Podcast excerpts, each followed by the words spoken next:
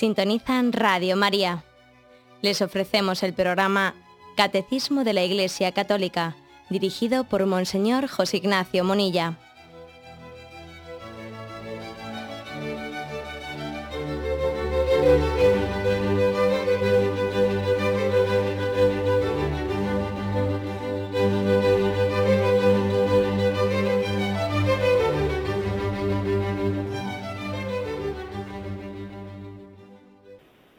Cordial saludo a todos los oyentes de Radio María. Un día más, con la gracia del Señor, proseguimos el comentario del Catecismo de nuestra Madre la Iglesia. En el comentario del último artículo del Credo, Creo en la vida eterna, en el que nos encontramos, eh, hoy dedicamos este espacio a comentar cuatro puntos del Catecismo que tienen como título El juicio final. Son el punto 1038 al 1041. Bien, leemos el, primero de ellos, el punto 1038. La resurrección de todos los muertos, de los justos y de los pecadores, precederá al juicio final. Esta será la hora en que todos los que estén en los sepulcros oirán su voz, y los que hayan hecho el bien resucitarán para la vida, y los que hayan hecho el mal para la condenación. Entonces Cristo vendrá en su gloria, acompañado de todos sus ángeles. Serán congregadas delante de él todas las naciones, y él separará a unos de los otros, como el pastor separa las ovejas de las cabras. Pondrá las ovejas a su derecha y las cabras a su izquierda, e irán estos a un castigo eterno y los justos a una vida eterna. Y aquí, pues este, este punto del catecismo, pues ha parafraseado prácticamente el literalmente varios textos de la Sagrada Escritura. Bien, pues en primer lugar hay que decir, para explicar este punto, que mm, este punto en el que quiere iluminar el juicio final, que hay tres acontecimientos, ¿no? Tres acontecimientos eh, escatológicos que se unen los tres. Son la resurrección de los muertos, la venida en gloria de Cristo, la parusía y el juicio final. Tres acontecimientos que la Sagrada Escritura nos, nos lo narra como eh, seguidos uno detrás de otro. Dice que en primer lugar tendrá lugar eh, la resurrección de los muertos, que precederá inmediatamente a la venida en gloria de Cristo, eh, a la parusía. Y que entonces, cuando Cristo venga en gloria, vendrá a juzgar a vivos y muertos. O sea, tres acontecimientos, resurrección de los muertos, venida en gloria de Cristo y juicio final, los tres. Bien, en, primer lugar, mm, con respecto a la, a la, resurrección de los muertos, pues eh, con ella concluye el tiempo de espera. Parece que es como eh, el anuncio de que Cristo está por llegar. O sea, la resurrección de los muertos es eh, como si nos pusiésemos todos en pie para acoger a Cristo, a Cristo Rey, que viene como juez de cielos y tierra. La resurrección es, pues, como, cuando dicen eh, en pie, póngase en pie en la sala, que va a entrar el juez. Bueno, pues algo así, ¿no? Quiere representar el que mm, toda la humanidad plenamente despierta, mm, eh, acordaros de que la palabra cementerio significa en latín dormitorio, toda la humanidad plenamente despierta, plenamente levantada, eh, acoge, ¿no? Puesta en pie la llegada en gloria de ese Cristo ese Cristo, Señor nuestro y juez también de vivos y muertos. En, algunas, en algunos cementerios, en, algunos panteones, se conservan hermosas representaciones. Eh, recuerdo haber visto eh, pues en la imagen de algunos ángeles con la trompeta en la mano y con, una, posición de estar esperando, ¿no? con la mano sujetando su señal de cansancio, señal de espera, esperando el día en que Dios haga sonar esas trompetas, el día en que Dios venga en gloria a juzgar vivos y muertos y, resucite, ¿no? Esos muertos que están ahí depositados, ¿no? Bien, esos son, eh, pues, mm, mediante esas, esas formas también iconográficas, pues, el, arte ha representado ese tiempo de espera en el que estamos, ¿no? Eh, esperando la voz que, que haga salir ¿eh? de, ese estado que Jesús llamó duerme, cuando dijo por la hija de Jairo que no estaba muerta sino que dormía, cuando Dios en su poder haga salir ¿no? a esos cuerpos de, sus sepulcros. Bien, eh, esta es por lo tanto el, el, acontecimiento, la resurrección, la venida en gloria de Cristo, el juicio final. Bien, alguno hará una pregunta que es importante. Bien, entonces, ¿qué añade, perdón, qué añade el juicio final al juicio particular? Porque acordaros de que el catecismo de la Iglesia Católica ha hablado también de un juicio particular que tiene lugar inmediatamente después de la muerte. Eh, lo, dice, lo explica en el punto 1021 y 1022. Y, leo una frase. Entonces, cada hombre después de morir recibe en su alma inmortal una retribución eterna en un juicio particular que refiere toda su vida. Bien, pues aquí mmm, la pregunta es, entonces qué diferencia hay entre el juicio particular que tiene lugar inmediatamente después de la muerte a este juicio final? ¿Qué añade una cosa a la otra? ¿Es que puede cambiar el veredicto eh, de primera instancia y de segunda instancia? Pues evidentemente no. ¿eh? Evidentemente no. O sea, eso, eso queda claro, ¿no? Entonces, ¿qué añade? Bueno, en primer lugar añade que mm, hay una retribución no solamente al alma, sino una retribución al hombre entero, cuerpo y alma. ¿eh? Porque en el juicio particular, eh, cuando el alma se separa del cuerpo, es el alma la que recibe en primer lugar la retribución. Bien sea, bien sea en el cielo, eh, bien sea en el infierno apartada de Dios, por esa autoexclusión de Dios que, de la cual hablábamos ayer, o bien sea también en un estado de purificación que, le que llamamos purgatorio, que le prepara para ver a Dios. Bien, pero esa, era una retribución, la del juicio particular, que se refería únicamente al alma. Y en este momento, en este momento, el cuerpo, el cuerpo resucitado se une a su alma para gozar de Dios en el cielo, o, para, o también se une este cuerpo resucitado eh, al alma que está en estado de condenación en el infierno. Y entonces se aumenta ese gozo del alma que está en el cielo, porque goza de Dios no solo en alma, sino que goza en alma y cuerpo de Dios. El gozo de Dios pues aumenta si cabe porque es el hombre entero el que goza de Dios. Y también hay que decir que los sufrimientos del infierno, pues también al ser el cuerpo el que, el que se, eh, une al alma, ¿no? en la plenitud del hombre, cuerpo y alma, pues el sufrimiento no es únicamente un sufrimiento en alma, sino en alma y cuerpo. O sea que en primer lugar el juicio final añade al juicio particular pues la unión de, del cuerpo al alma en la plenitud del hombre, bien sea en el cielo, gozando de Dios, o bien sea en el infierno, pues sufriendo ese estado de separación de Dios. En segundo lugar, eh, el juicio final supone la conclusión del purgatorio, supone el final de ese estado de purificación. Ya, digamos, Dios ha, Dios ha purificado eh, la llama del, del, del fuego del amor de Dios, ha purificado suficientemente aquellas almas que estaban preparándose para la visión beatífica. Y entonces el juicio final supone también el fin de ese estado de purificación que tenían algunas almas. Para, para muchas ya había terminado, ¿eh? porque mm, pues algunas eh, almas pues, tuvieron un tiempo limitado de purificación y cuando ya estaban suficientemente purificadas habían ido al cielo. Pero en cualquier caso, en el juicio final concluye el estado eh, de purificación, ya para todas las almas. En tercer lugar, hay que decir que el juicio final añade al juicio particular que ahora se vive también la plenitud de la comunión de los santos. Es decir, la familia del cielo está completada ya no falta nadie por llegar. En la comunión del cielo se vive también eh, la plenitud del gozo de que no únicamente se goza de, de la visión de Dios, que es lo más importante, desde luego, que es lo esencial del cielo, pero aparte de ese gozo esencial que es la visión de Dios, ya incluso se ha añadido otros gozos que son añadidos, que son accidentales añadidos, pero que también son motivo de gozo, que es ver que la familia entera está, está completa en el cielo la familia de todos, de todos los que forman la, iglesia celestial, de todos nuestros seres queridos. Esto yo creo que también lo entendemos, porque a veces nos, nos costaría, ¿no?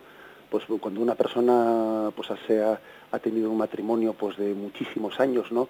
eh, de convivencia y de amor con su marido, etcétera, le, sería difícil imaginarse la felicidad del cielo sin su marido, sin su esposa. Es verdad que Dios puede hacernos plenamente felices, ¿no? Eh, solamente con Dios el hombre tiene la plenitud de su felicidad, pero es que nos cuesta hasta imaginarlo, ¿no? Sin, sin la presencia de los seres queridos.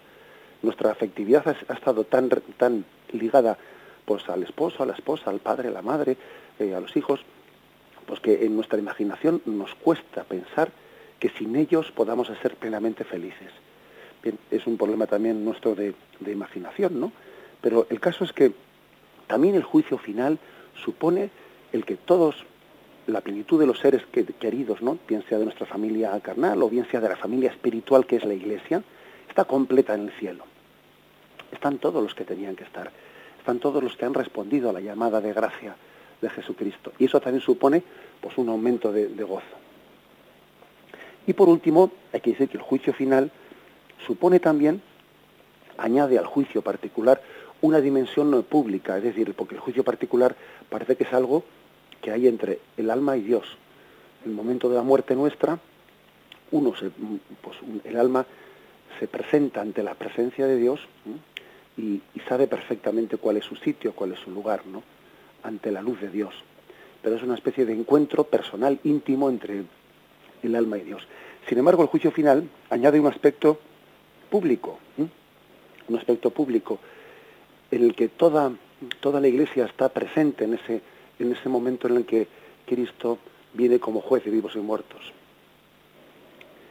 Por lo tanto, como ¿eh? un poco en resumen hay que decir que el juicio, el juicio final no anula el juicio particular, en absoluto lo anula, ni lo rectifica, pero sí lo planifica, lo planifica, lo consuma, ¿eh? por todos estos aspectos que hemos ido diciendo. Y bien, podríamos ahora hacer una, una breve reflexión, ¿no? Y la reflexión es, es, la siguiente.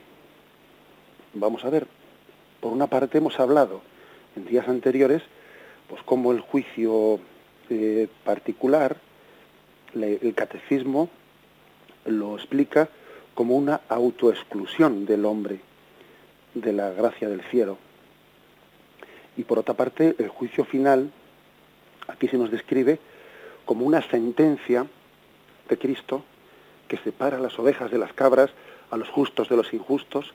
Entonces, uno podría decir, vamos a ver, ¿cómo, compaginamos estas dos cosas? Esto de que eh, el infierno se ha entendido como la autoexclusión del hombre,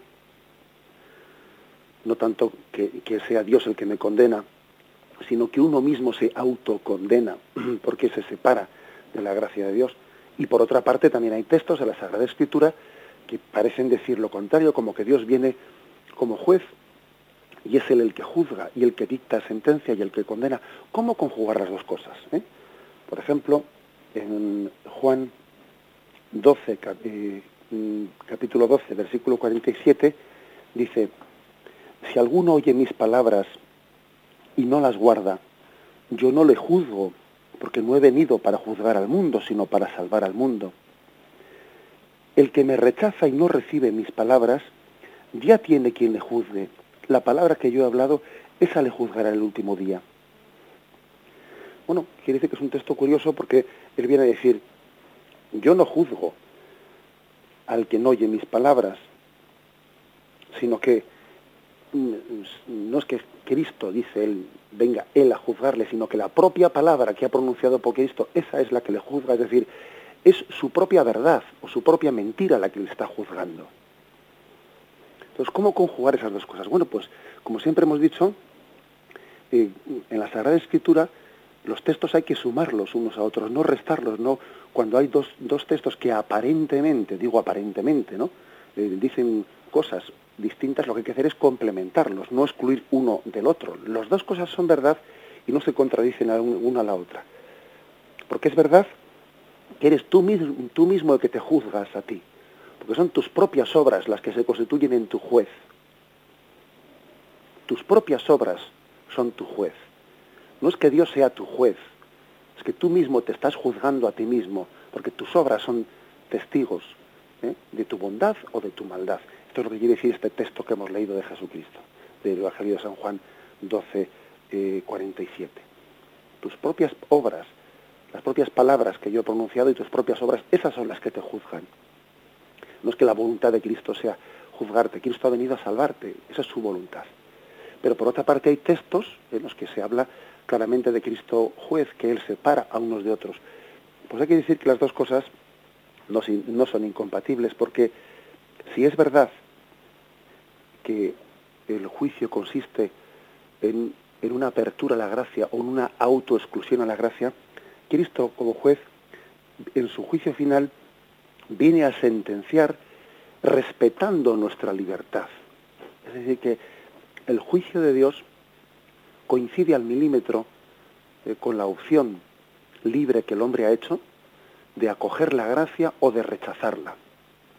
En el fondo, en el juicio final, Cristo no hace sino corroborar lo que nuestra libertad ha elegido. Así de claro, es decir, no entendamos que, que el juicio viene a decir una sentencia distinta de lo que nosotros con nuestra libertad habíamos querido. No nos imaginemos eso de que, ay, yo quería ir al cielo, pero me han condenado yendo al infierno. No, no, eso, eso no es así. ¿eh? El juicio final de Dios lo que hace es corroborar lo que nuestra libertad libremente había elegido. Si tú te habías autoexcluido, el juicio de Dios es de condenación. Si tú te habías abierto a la gracia, el juicio de Dios es de salvación. ¿Mm?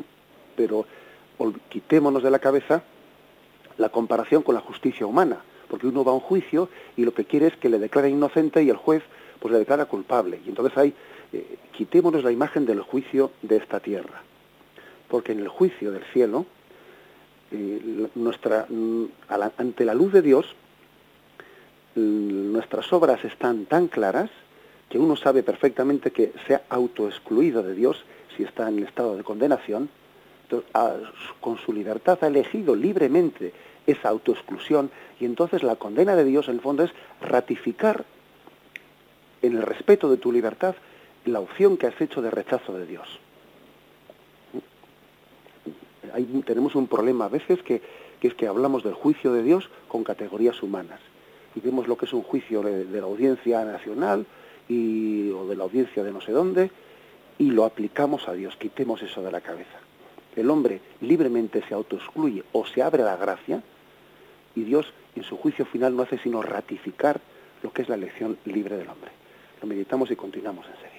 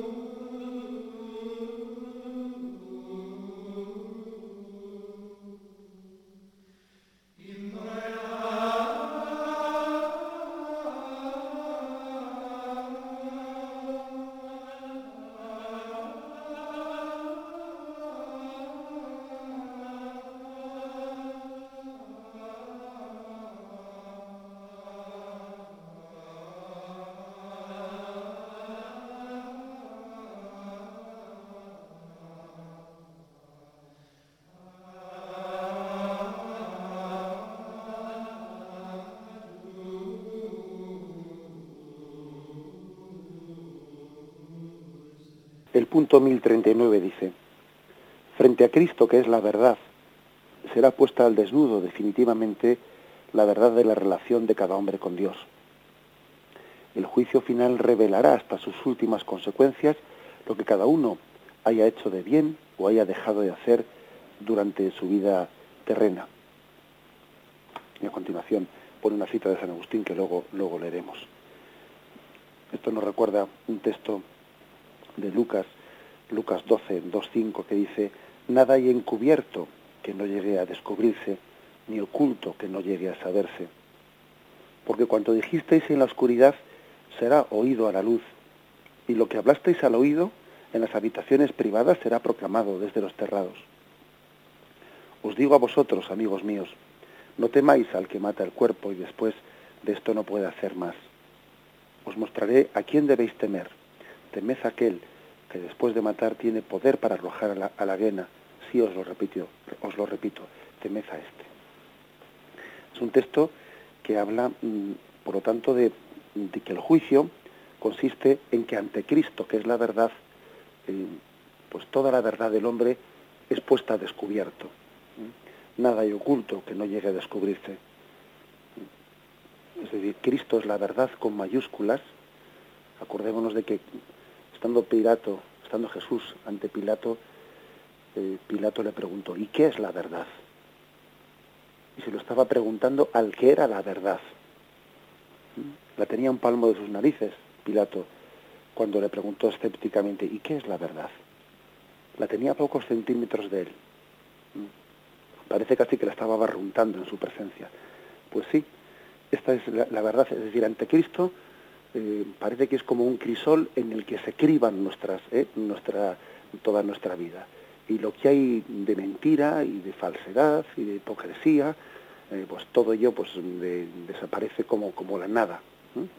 En esta vida muchas veces pues, pues hemos llegado a construir pues, falsos castillos, castillos de arena, castillos de naipes, que están sustentados en la nada, en la nada, en las apariencias, en, en, en eso de cría, cría fama y échate a dormir y cosas por el estilo, ¿eh? que dice el refranero, como diciendo que hay muchas, pues muchas famas pues que son pues que son ficticias y también malas famas que son injustas, ¿eh?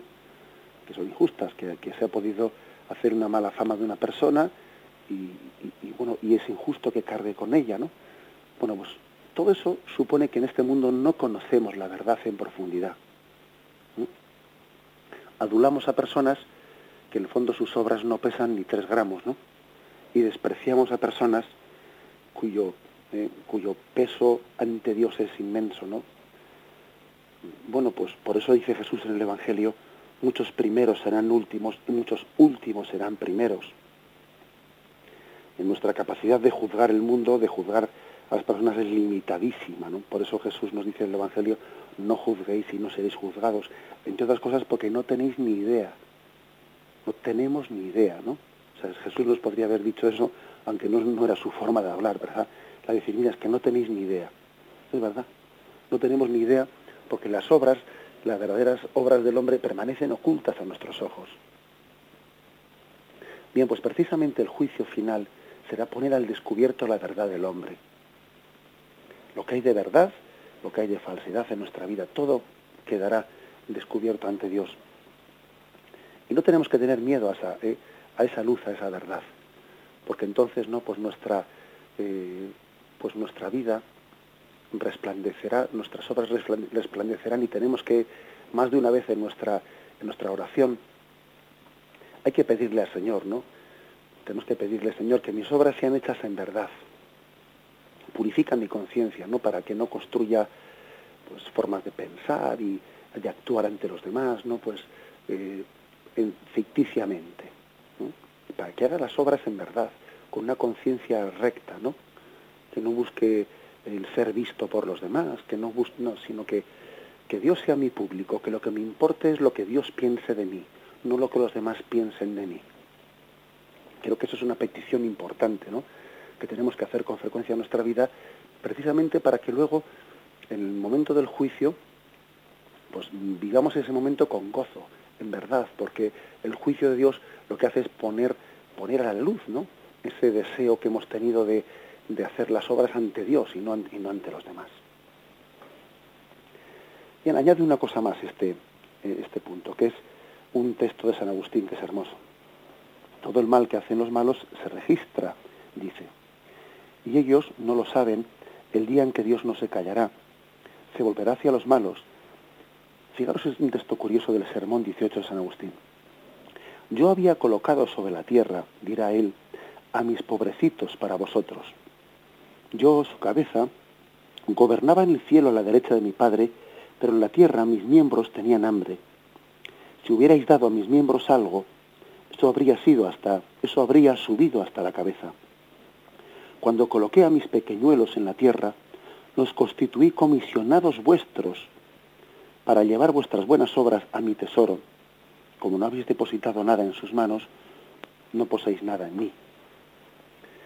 Aquí San Agustín hace una aplicación, una aplicación de, pues de esa descripción del juicio final, cuando Jesús dice tuve hambre y me disteis de comer, y me disteis de comer o tuve hambre y no me disteis de comer. San Agustín recuerda que esos pobres, esos necesitados, esos enfermos que Dios ha puesto en nuestro camino, enfermos, personas a las que cuidar, personas a las que entregarse, esas personas dice que eran como comisionados, es decir, eh, formaban parte de la providencia de Dios para recoger nuestras buenas obras y llevarlas delante de Dios.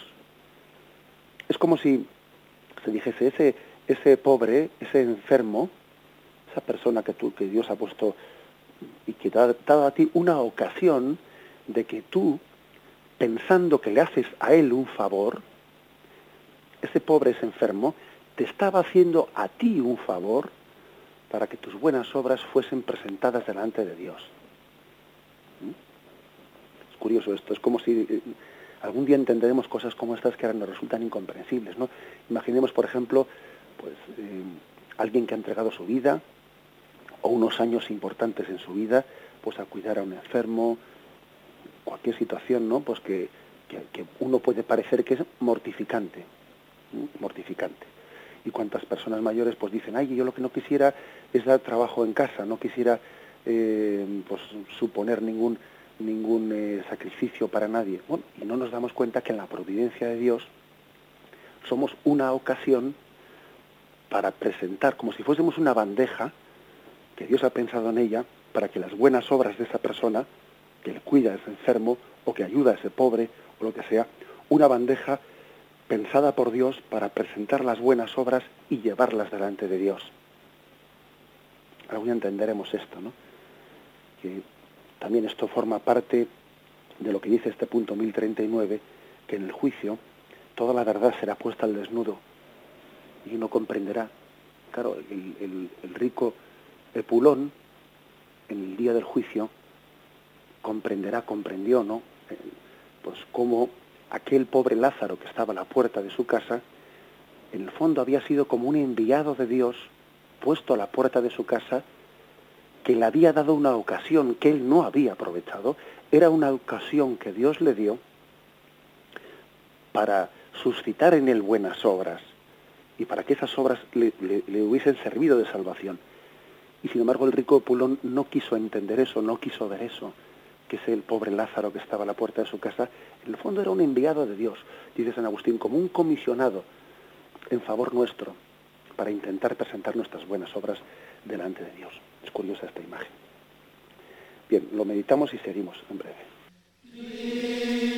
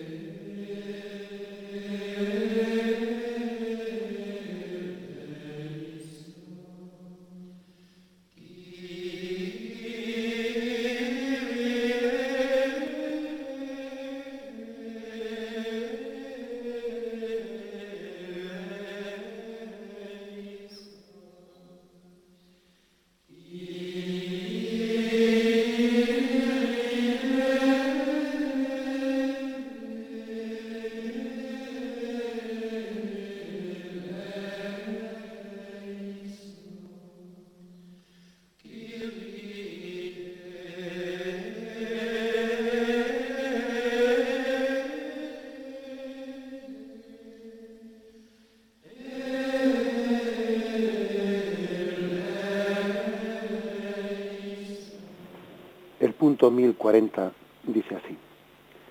El juicio final sucederá cuando vuelva Cristo glorioso. Solo el Padre conoce el día y la hora en que tendrá lugar. Solo Él decidirá su advenimiento. Entonces Él pronunciará por medio de su Hijo Jesucristo su palabra definitiva sobre la historia. Nosotros conoceremos el sentido último de toda la obra de la creación y de toda la economía de la salvación, y comprenderemos los caminos admirables por los que su providencia habrá conducido todas las cosas a su fin último. El juicio final revelará que la justicia de Dios triunfa sobre todas las injusticias cometidas por sus criaturas y que su amor es más fuerte que la muerte. Bueno, pues es que en este punto dice algo muy importante, ¿eh? muy importante, y es que el juicio final hay también como un triunfo definitivo de la justicia sobre el mal, sobre el mal. Eh, en este mundo muchas veces decimos que parece que triunfa el mal, parece que el mal reina. A veces incluso nos escandalizamos y, y decimos, ¿cómo calla Dios? ¿Cómo consiente Dios esto? ¿Cómo es que Dios permite, permite que el mal triunfe? Y claro, nosotros tenemos que decir, Dios calla, pero no calla para siempre, sino que calla en parte, porque también está hablando por medio de su iglesia, hay que decirlo, ¿eh? pero calla también en la espera de que en el, teatro de este mundo, pues eh, la situación en la que estamos viviendo de lucha entre el bien y el mal sea también pues un teatro, una, escena, eh, un acontecimiento en el que nosotros ejercitemos la virtud, ¿no? Y seamos capaces de dar lo mejor de nosotros mismos. Y, Él intenta que donde abundó el pecado sobreabunde la gracia. Pero Dios reserva su última palabra. Y su última palabra la reserva precisamente para el juicio final, donde se restablecerá definitivamente la justicia. Entonces, una cosa importante que hay que decir es que curiosamente este mundo, esta cultura nuestra, ¿no? Pues así secularizada, a veces se queja del silencio de Dios, de cómo Dios calla, cómo Dios consiente. A veces se queja del silencio de Dios y luego cuando habla, cuando Dios habla y, dicta justicia, se dice, bueno, no, no, eh, entonces nos quejamos de que Dios sea justiciero. Pero vamos a ver, ¿cómo es posible que nos quejemos de una cosa y de su contraria? ¿Cómo es posible que nos quejemos de que Dios calle ante el mal y luego nos quejamos de que Dios hable ante el mal? Esta es la contradicción de nuestra cultura. Y la verdad es que cuánto mejor sería que fuésemos humildes ante la revelación, aceptándola humildemente, en vez de ¿eh? revelarnos pues, con tantas contradicciones que tenemos dentro de nosotros. ¿no? ¿Cómo nos podemos quejar de que Dios calle y luego nos quejamos de que Dios hable y restablezca justicia? Fijaros, cuando, cuando el hombre niega, niega la justicia o niega el juicio final, niega el que Dios vaya a juzgar y a separar buenos de malos, cuando niega eso, diciendo, no, no, si es que Dios es bueno y Dios tratará a todos por igual, buenos y malos, y, y, retribuirá lo mismo tanto que, sea uno bueno que que sea uno malo. Cuando, uno, cuando a veces escuchan cosas como esas, ¿no? Pues uno parece que le está condenando a Dios a ser injusto. Claro, o sea, no nos damos cuenta, ¿no? Detrás de las afirmaciones lo que se esconde, ¿no? Cuando se niega el juicio de Dios, lo que se viene a decir es que el bien y el mal van a tener el mismo destino. Así, pues entonces le estamos condenando a Dios a ser injusto. Claro, estamos impidiendo que Dios restablezca justicia. Precisamente estamos haciendo eso de lo que nos quejamos. ¿eh? Nos quejamos de que en este mundo triunfe el mal. Bueno, pues entonces resulta que le estamos impidiendo a Dios que, o bueno, impidiendo, pretendemos en nuestra ideología ¿eh? negarle a Dios ¿eh? su derecho y deber ¿no? de, de, restablecer justicia. Que evidentemente lo va a hacer, no es que nosotros se lo vayamos a negar, pero que nuestra ideología se lo discutimos a Dios, ¿no? Pero supone por, por parte nuestra pues una soberbia ridícula, una soberbia ridícula que parece que le tenemos que dar lecciones a Dios de qué tiene que hacer y cómo tiene que hacer las cosas. ¿Eh? Cuando el hombre, en vez de ser humilde, aceptando la revelación, empieza a constituirse en juez, ¿eh? en juez de la revelación, a juzgar la revelación, esto me parece bien, esto me parece mal, pues hacemos el ridículo. ¿eh? Como decía un conocido mío, me decía ayer, cada uno es libre de hacer el ridículo como quiera, ¿no? Pero, pero ciertamente es hacer el ridículo, pues el que que nosotros nos constituyamos en jueces, en jueces de, lo que de lo que Dios ha decidido en su suprema autoridad y, en su supremo conocimiento del bien del ser humano obrar y hacer. Por lo tanto, el juicio final supone restablecer plenamente la justicia, un restablecimiento pleno. Entonces, entonces conoceremos el sentido de muchas cosas que en esta vida han permanecido ocultas, ¿no? Misterios que uno en esta vida ha dicho, eh, pues no, no, entiendo exactamente qué sentido, por qué Dios ha permitido en nuestra vida una cruz, una cruz que hemos arrastrado, etcétera, que puede ser incomprensible. Y entonces veremos cómo Dios también se sirvió de aquella cruz para purificarnos, o se sirvió del otro, es decir, entonces también mm, aparece ante la luz, ¿no? Aparecerá ante la luz eh, las obras ocultas, ¿eh? Eh, perdón, mejor dicho, aparecerá el sentido oculto de muchas, de muchas situaciones que no, no entendíamos su sentido salvífico. Y entonces comprenderemos que allí donde aparentemente reinaba el mal, había también un sentido salvífico, un sentido de redención que Dios también estaba ocultamente guardando ¿no? y callando, pero que pondrá, eh, que pondrá al descubierto en ese momento. En el Salmo 50, que hemos saltado la cita, una cita del punto anterior, el Salmo 50, versículo 3 decía, el Dios de los dioses Yahvé habla y convoca a la tierra desde oriente hasta occidente. Desde Sión, la hermosa sin par, Dios resplandece. Viene nuestro Dios y no se callará. Delante de él avanza un fuego que devora en torno a él, violencia, violenta tempestad. Convocará a los cielos desde lo alto y a la tierra para juzgar a su pueblo. Fijaros pues que aquí habla en unos términos, el término de que el juicio de Dios es viene nuestro Dios que no se callará. Él pondrá al descubierto toda la verdad del hombre y él restablecerá plenamente la justicia. El mal, la injusticia, tiene sus días contados. Esto es lo que tenemos que, proclamar con fuerza, ¿no? Tiene sus días contados. Sería un escándalo que el mal triunfase eternamente.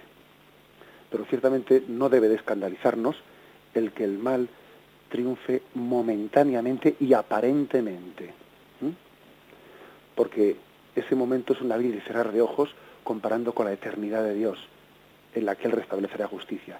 Y esa apariencia en la que el mal está triunfando, muchas veces también es una ocasión en la que la providencia se sirve del mal para extraer bienes del mal. Por eso no temamos, aunque en este mundo aparentemente y momentáneamente parezca que triunfe el mal.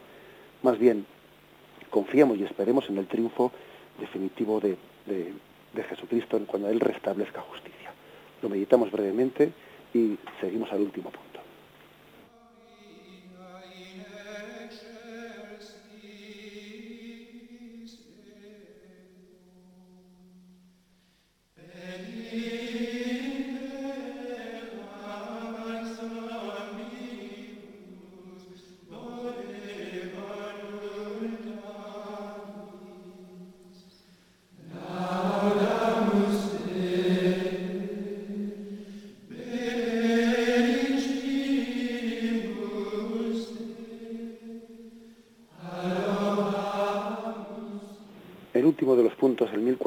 Dice, el mensaje del juicio final llama a la conversión mientras Dios da a los hombres todavía el tiempo favorable, el tiempo de salvación.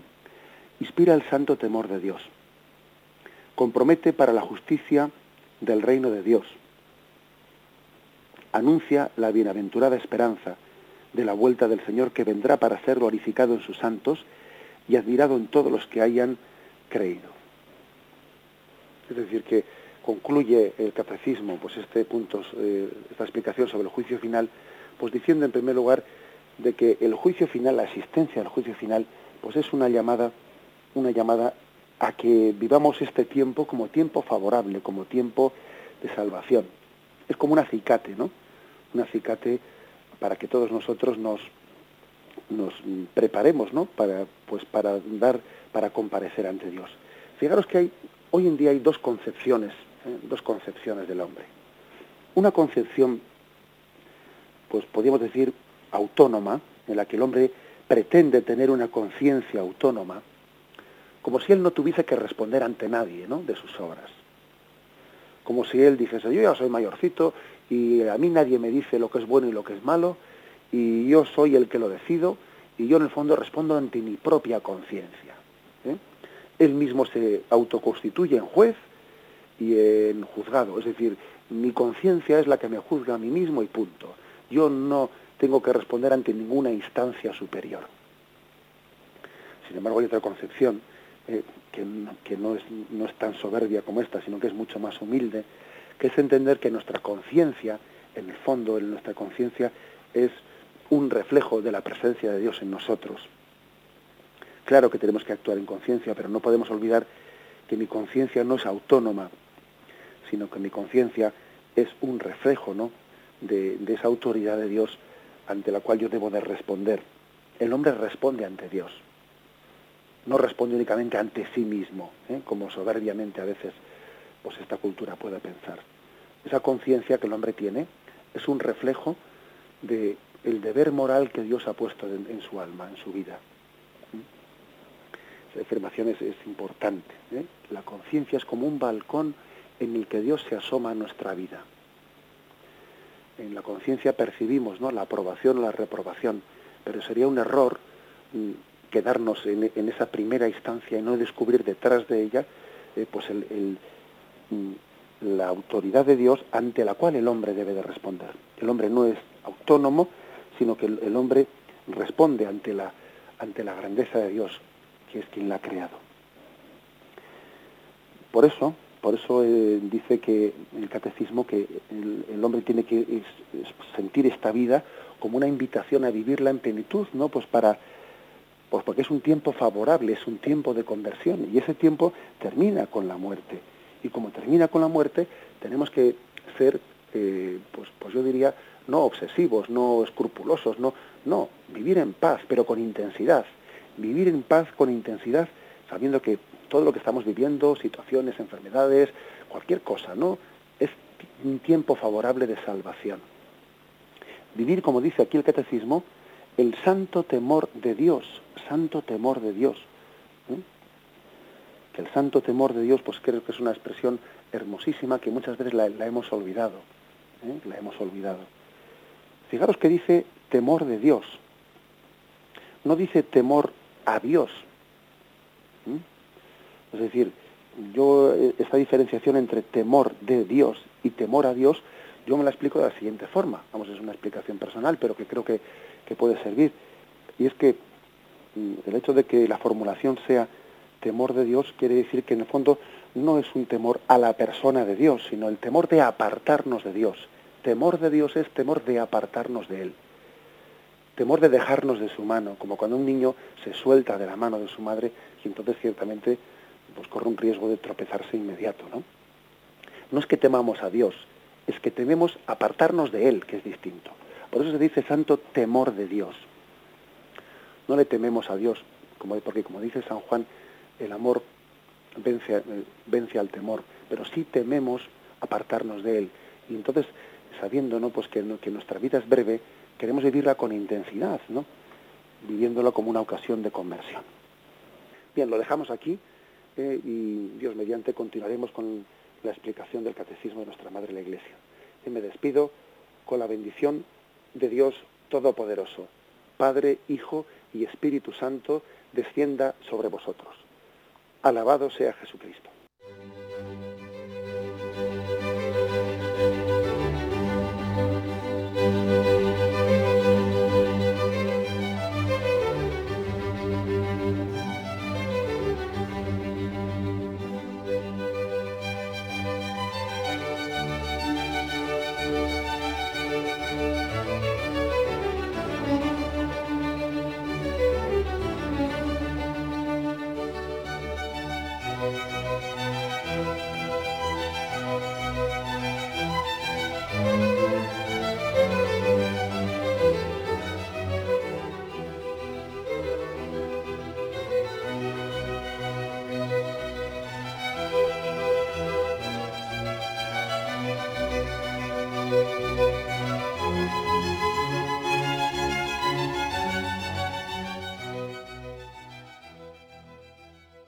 Les hemos ofrecido el programa Catecismo de la Iglesia Católica, dirigido por Monseñor José Ignacio Monilla.